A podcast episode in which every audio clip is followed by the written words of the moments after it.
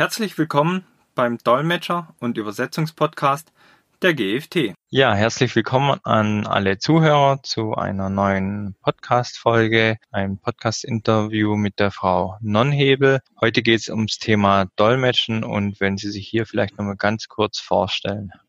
Sehr gerne. Erstmal herzlichen Dank dafür, dass ich die Gelegenheit habe, hier ähm, zu sprechen. Ich bin ausgebildete Übersetzerin. Meine Übersetzerausbildung habe ich in Heidelberg gemacht. Dann habe ich mehrere Jahre als angestellte Übersetzerin gearbeitet und dann nochmal nebenberuflich sozusagen meinen Dolmetschabschluss in Germersheim gemacht bin äh, dann noch als angestellte Dolmetscherin tätig gewesen, bevor ich mich selbstständig gemacht habe vor ungefähr zehn Jahren. Und auch seit zehn Jahren bin ich im Schweizerischen Berufsverband ASTI tätig, im Vorstand und da zuständig fürs Dolmetschen. Okay. Ja, dann würde ich gleich beginnen. Was denken Sie denn, wie wird sich denn das Dolmetschen der Zukunft verändern? Ja, schwierig zu sagen. Ich habe jetzt auch keine Glaskugel. Und wenn Sie mir die Frage vor drei, vier Monaten gestellt hätten, also vor Corona, hätte meine Antwort ganz anders gelautet, als sie heute lautet. Um es kurz zu machen, Corona hat sehr viel verändert in der Dolmetschlandschaft. Es gab vorher, wie es auch heute noch gibt, die Präsenzveranstaltungen, die aber im Moment ja nur sehr eingeschränkt stattfinden und üblicherweise gingen die Dolmetscher vor Ort zur Konferenz und dolmetschten dort. Es fing dann vor wenigen Jahren erst an mit Angeboten über Internetdolmetschen. Die waren aber relativ äh, schlecht entwickelt und wurden auch sehr schlecht angenommen, insbesondere von den Dolmetschern, weil über Internetdolmetschen mit besonderen Schwierigkeiten verbunden ist. Corona hat dazu geführt, dass diese Angebote plötzlich notwendig wurden und viele Dolmetscher gemerkt haben, die Präsenzveranstaltungen fallen weg. Wir müssen andere Angebote unseren Kunden bieten. Viele Konferenzen wurden ins Internet verlegt und damit wurde eben auch die Notwendigkeit geboren, auch die Verdolmetschung über Internet sicherzustellen. Das ist immer noch mit sehr vielen Unzulänglichkeiten und Schwierigkeiten verbunden. Die Angebote sind alles andere als perfekt, aber in der jetzigen Situation stellen sie tatsächlich eine Lösung dar, die man dem Kunden anbieten kann. Und ich glaube auch wenn es eine Zeit nach Corona geben wird, wird von diesen Lösungen einiges bleiben. Das ist so meine Vision für die Zukunft. Wir hoffen alle, dass es Präsenzveranstaltungen wieder vermehrt geben wird, damit sich die Leute auch persönlich austauschen können. Das hat einen deutlichen Vorteil. Aber ich gehe davon aus, dass vieles über Internet weitergeführt wird, sei es als Konferenzen, die ganz online, also ganz virtuell geführt werden oder Hybrid, wo ein Teil der Teilnehmer sich einfach zuschaltet über Internet und das können dann die Dolmetscher auch.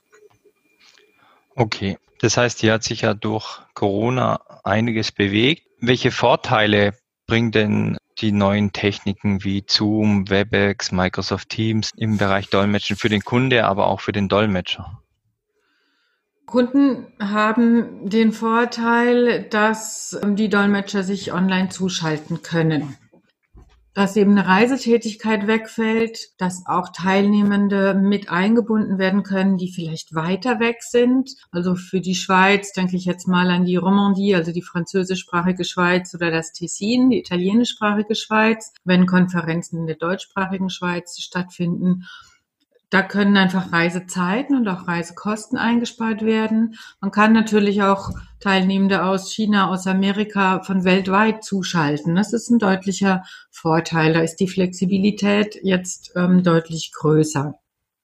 Für die Dolmetscher hat das einen ähnlichen Vorteil. Sie können sich zuschalten aber wie schon angesprochen, birgt diese Technik doch einige Risiken. Die sollte man nicht verschweigen. Das ist einfach so. Die Werbung verschweigt das in der Regel. Es klingt oft so, als wäre das alles problemlos möglich. Ganz so ist es leider nicht. Und das gilt insbesondere, wenn alle vom Homeoffice aus arbeiten. Ja, das ist ein sehr guter Punkt, auf den ich jetzt eh gekommen wäre. Und zwar die Nachteile sowohl für die Kunden, aber auch für die Dolmetscher. Das hängt zusammen. Für die Kunden, die sehen natürlich erstmal die Vorteile, nämlich der schnellen Verfügbarkeit unter Umständen und auch der Flexibilität wegen der fehlenden Reisezeit und Reisekosten. Tatsache ist es aber, obwohl jetzt viele gelernt haben, mit diesen Tools umzugehen, WebEx, Zoom, MS Teams, äh, es gibt ja ganz viele Konferenzplattformen, fehlt es oft noch an einer gewissen Sensibilität, wie man damit umgehen kann. Und das, was für eine normale Konferenzschaltung zwischen Teilnehmenden ausreicht, reicht eben nicht, wenn man das auch verdolmetschen lässt. Denn Dolmetscher sind extrem abhängig von der guten Tonqualität und müssen sich auf ihre Arbeit voll konzentrieren. Im jetzigen Setting sieht es oft so aus, dass die, das Dolmetschen, was ja schon Multitasking ist, äh, zu einem Multi-Multi-Multitasking wird. Denn die Dolmetscher sollen nicht nur hören, schnell überlegen, wie man das Gesagte umsetzt in einer anderen Sprache und reden in einem Fluss, sondern plötzlich müssen sie sich noch mit technischen Fragen auseinandersetzen. Sie haben den Konferenzkanal, wo sie hören und das nicht immer sehr gut, weil nicht alle Teilnehmenden sich an die, ich sag mal, Etikette halten. Nicht alle Teilnehmenden nutzen professionelle Headsets. Das heißt, wenn das nicht der Fall ist, wird der Ton so komprimiert, wird, nimmt zum Beispiel ein Sprecher oder eine Sprecherin ein Handykabel, dann wird der Ton so komprimiert und deckt nicht mehr alle Frequenzen ab, sodass die Dolmetscher teilweise den Ton einfach nicht mehr gut genug hören, um es auch fehlerfrei dolmetschen zu können. Dann sind manche so weit vom Laptop entfernt. Wenn Sie das Laptop-Mikro nehmen, ist das Gleiche der Fall. Sie, können einfach vom Dolmetscher nicht mehr gut genug gehört werden. Und da fangen die ersten Probleme an. Dann erleben wir es auch immer wieder, dass nicht darauf geachtet wird, dass die Internetverbindung stabil ist. Also es wird nicht mit LAN-Kabel gearbeitet, sondern man verlässt sich auf das WLAN. Das kann mehr oder weniger gut sein. In dem Moment, wo es weniger gut ist, ähm, bricht da auch die Verbindung zusammen oder der Ton wird so schlecht, dass es die Dolmetscher nicht mehr verarbeiten können. Es gibt also ganz viele Fallstricke, auf die man in der Regel nicht so sehr achten muss, wenn man nur mit zehn Teilnehmern sich unterhält, auf die man aber sehr achten muss, wenn das auch noch verdolmetscht wird. Und die Dolmetscher müssen plötzlich nicht nur dolmetschen, sondern eben auch bei technischen Ausfällen werden sie angesprochen über den dritten Kanal und müssen noch Fragen beantworten, während sie dolmetschen, nämlich was gibt's da gerade für ein Problem? Das technische Problem muss nicht unbedingt bei den Dolmetschern liegen, sondern kann bei den Teilnehmern liegen. Und sie müssen sich selbst auch noch über einen dritten Kanal zusammenschließen. Denn üblicherweise hören sich die Dolmetscher gegenseitig, sie helfen sich gegenseitig und sie verabreden per Blickkontakt, wann das Mikrofon gewechselt wird. Also wann der Wechsel von einem Dolmetscher zum anderen stattfindet. Das ist überhaupt nicht mehr möglich. Das heißt, neben dem Dolmetschen und den technischen Problemen müssen die hm, Dolmetscher noch über, sagen wir mal, WhatsApp oder einen anderen Kanal oder Skype verbunden sein, versuchen sich gegenseitig zu hören und sich noch schriftlich absprechen, wann jetzt die Mikrofonübergabe stattfindet. Das ist alles extrem fehleranfällig. Das hat alles eine deutliche Auswirkung auf die Qualität der Verdolmetschung und ist im Moment nicht zufriedenstellend gelöst. Auch durch die Plattformen, die existieren, die jetzt auch auf dem Markt sind, wird dieses Problem noch nicht zufriedenstellend gelöst. Ja, das deckt sich mit unseren Erfahrungen. Wir haben ja auch gerade sechs Dolmetscher bei uns im Haus, die über WebEx dolmetschen in zwei virtuellen Räumen. Das heißt, äh, wir haben es auch versucht, die Dolmetscher zu Hause zu lassen und hat sich auch gezeigt, dass A, die technischen Probleme, aber auch die Kommunikationsprobleme zu groß sind im Test, um wirklich hier professionell zu verfahren. Wir haben auch gemerkt, dass zwei Dolmetscher simultan nicht ausreichen in eine Sprachrichtung, sondern sind hier auf drei Dolmetscher gegangen, weil eben Rückfragen, einer fliegt raus, einer hat keinen Empfang, was dann wieder gedolmetscht werden muss. Und hier kann dann kurz ein weiterer Kollege mit einsteigen Das heißt, wir haben einen auf Standby, einer dolmetscht und einer ist dann zum Ablösen da. Mhm. Also das äh, hatte ich so auch nicht erwartet, hat sich nun aber durch die Praxis eben so gezeigt, dass hier mit zwei Dolmetschern eventuell wirklich zu wenig Personal dann zur Verfügung steht. Wir haben die Dolmetscher auch in einem Raum mit Blickkontakt, die sehen sich, können sich dann eben gut abstimmen per Handzeichen, was zu Hause im Homeoffice nicht geht. Ja, das LAN-Kabel haben wir auch, das ist auch wichtig.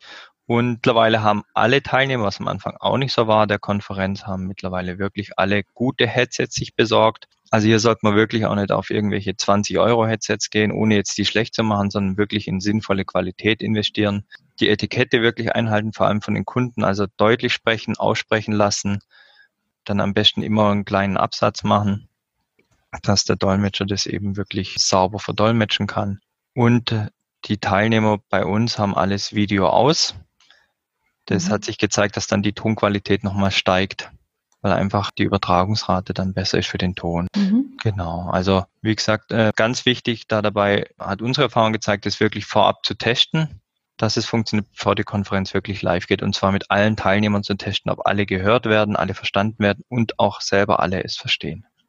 Das ist auch ganz wichtig. Wir hatten mal eine Konferenz, da haben wir es mit ungefähr zehn Personen getestet, also den Dolmetschern plus zehn Personen. Das lief einwandfrei und in dem Moment, wo die Konferenz losging mit 100 Teilnehmenden und sich die 100 Teilnehmenden anfingen einzuwählen, traten Probleme auf, die vorher eben äh, nicht aufgetreten sind. Ja. Und ähm, dann hat sich der Beginn der Konferenz quasi nochmal um eine Stunde verzögert. Ja, also technische Kompetenz ist auch am besten, wenn jemand da ist, der sich ein bisschen mit Technik auskennt. Und mhm. sonst, das kann ja auch ein Dolmetscher sein, der ein bisschen technikaffin ist. Und unsere Empfehlung oder meine Empfehlung ist, dass sich die Dolmetscher am besten doch treffen, auch wenn es ja virtuell ist, dass zumindest die Dolmetscher sich gut absprechen können. Genau, das ist ja auch jetzt hier die Tendenz. Wir haben jetzt hier in der Schweiz einen sogenannten Hub aufgebaut. Das ist eine Dolmetscherzentrale, ein Dolmetscherstudio mit mehreren fest installierten Kabinen wo die Dolmetscher Corona-konform arbeiten können in verschiedenen Kabinen, also eine Kabine pro Dolmetscher in der Regel, ähm, wo sie eben Blickkontakt haben können, wo sie äh, zwischen den Kabinen mit einer, also durch eine große Scheibe getrennt sind, damit sie auch sehen können, was die andere Dolmetscherin vielleicht mitnotiert, um zu unterstützen und mit ähm, einem Techniker vor Ort, der sich dann ausschließlich um die Technik und die technischen Probleme kümmert, so dass die Dolmetscher sich tatsächlich auf ihre eigentliche Arbeit konzentrieren und professionell arbeiten können. Das erweist sich als extrem sinnvoll in diesem Kontext. Da gebe ich Ihnen absolut recht. Ja, das stimmt auf jeden Fall. Da sollte man auch die Kosten und die Mühen nicht scheuen, von beiden Seiten aus das wirklich so professionell darzustellen.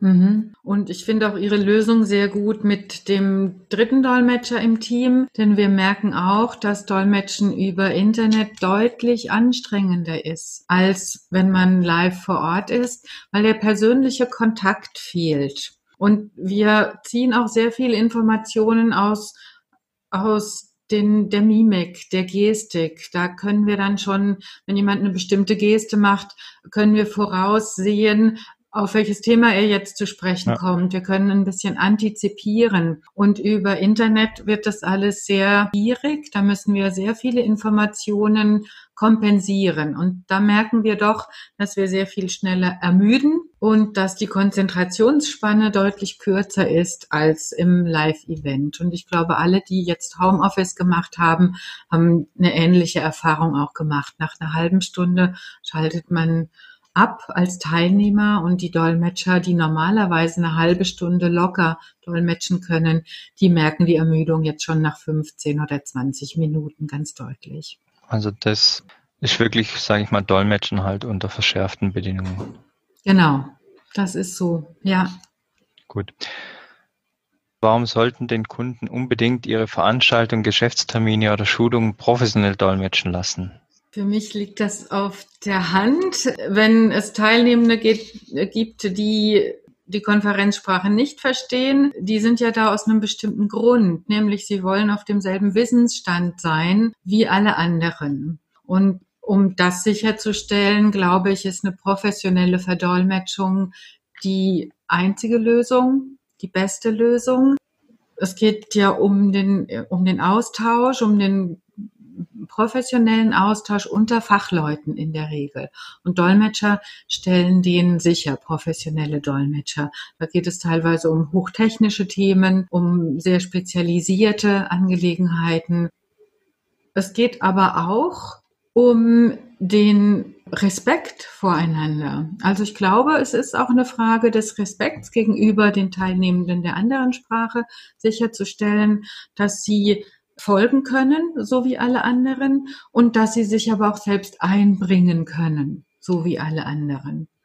Gerade beim Englischen ist es ja so, dass, die, dass viele einen gewissen Kenntnisstand haben und sich auch vielleicht gut ausdrücken können aber dann in der Konferenz, in der Fachkonferenz merken, dass ihre Kompetenzen an Grenzen stoßen. Oder irgendwann merken sie, ich dachte, ich hätte es verstanden, aber so richtig dann doch nicht. Und dann, da besteht dann schon ein Gefälle plötzlich an Wissensstand und auch an Akzeptanz, finde ich. Und das spielt eine große Rolle, wenn man seine Geschäfte fortentwickeln will und wenn man eben mit Erfolg auch in verschiedenen Sprachen arbeiten will. Und nicht zuletzt geht es dann auch um den Ruf der Firma. Wenn die Inhalte schlecht vermittelt werden oder wenn die Teilnehmenden das Gefühl haben, sie werden nicht ganz ernst genommen und nicht respektiert, dann kann das schnell zu einem schlechten Ruf der Firma führen. Dann kommen vielleicht auch nur noch Teilnehmer, die nicht so versiert sind. Dann kommen nicht mehr die wirklich guten Mitarbeitenden, sondern man schickt dann Leute zweiten, dritten, vierten Reihe, weil man sich ja nicht ernst genommen fühlt. Und das hat wirklich dann deutliche Auswirkungen auf das Geschäft. Okay. Ja, einige Kunden, gerade bei kleineren Geschäftsterminen, setzen ja heute immer noch auf Mitarbeiter, die zum Beispiel zweisprachig aufgewachsen sind. Und wir durften selber schon miterleben, dass dann das am Schluss doch hakt und nichts wird. Einfach, was sind denn die Vorteile? Wo ist denn denn professioneller Übersetzer einfach besser gegenüber einem, der nur zweisprachig aufgewachsen ist?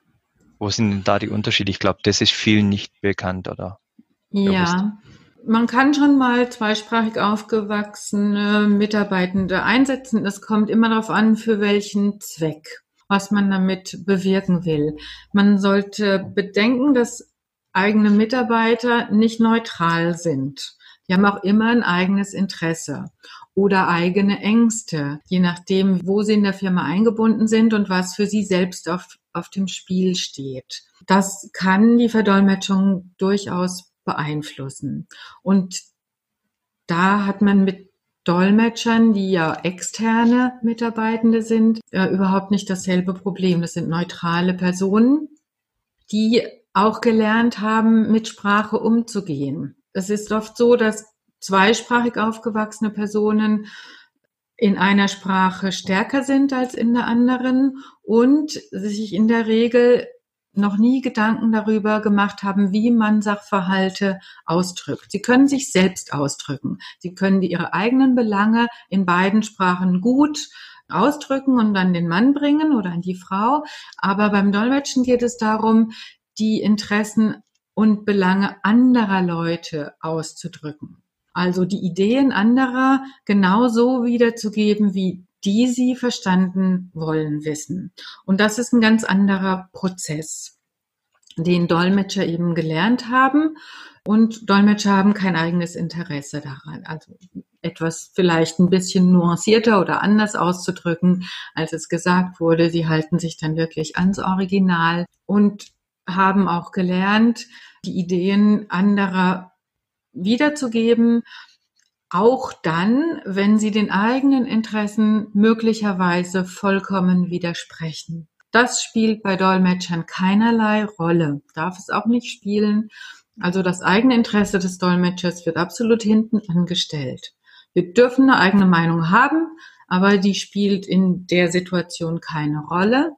Und sie kommt auch nicht zum Tragen. Und das ist ein ganz großer Unterschied zwischen den eigenen Mitarbeitern und den externen Dolmetschern.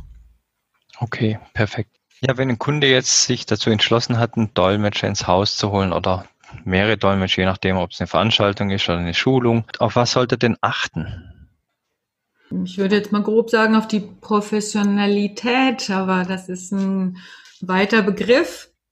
Ich würde auf jeden Fall darauf achten, dass die Dolmetscher gut ausgebildet sind, dass sie also genau diese Fähigkeiten, von denen ich gerade gesprochen habe, auch gelernt und verinnerlicht haben. Im Rahmen der Ausbildung setzen sich Dolmetscher sehr mit der Rolle auseinander, die sie innehaben in einem solchen Setting. Und ähm, das machen nicht professionelle Dolmetscher oft nicht. Die kommen dann in eine Konferenz und sind sich ihrer eigenen Rolle oftmals nicht bewusst und fügen dann vielleicht Dinge hinzu oder lassen sie weg, weil sie sich nicht im Klaren darüber sind, dass sie ein neutraler Mittler sind. Sie sind ein Sprachrohr. Und ähm, professionelle Dolmetscher beschäftigen sich mit dieser Rolle im Lauf der Ausbildung sehr.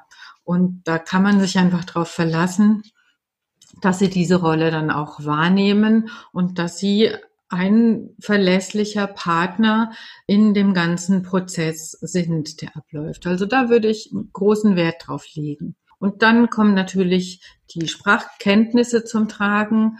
Es ist immer von Vorteil, wenn die Dolmetscher eine Sprache ganz fest haben, also eine, eine stark äh, verankerte Muttersprache haben, mit der, wo man sie nachts um vier aufwecken kann und die, diese Sprache sitzt einfach, da gibt es keine Interferenzen mit anderen Sprachen, wo sich zum Beispiel die Satzstruktur der anderen Sprache widerspiegelt. Das muss ganz, ganz eine starke Muttersprache sein.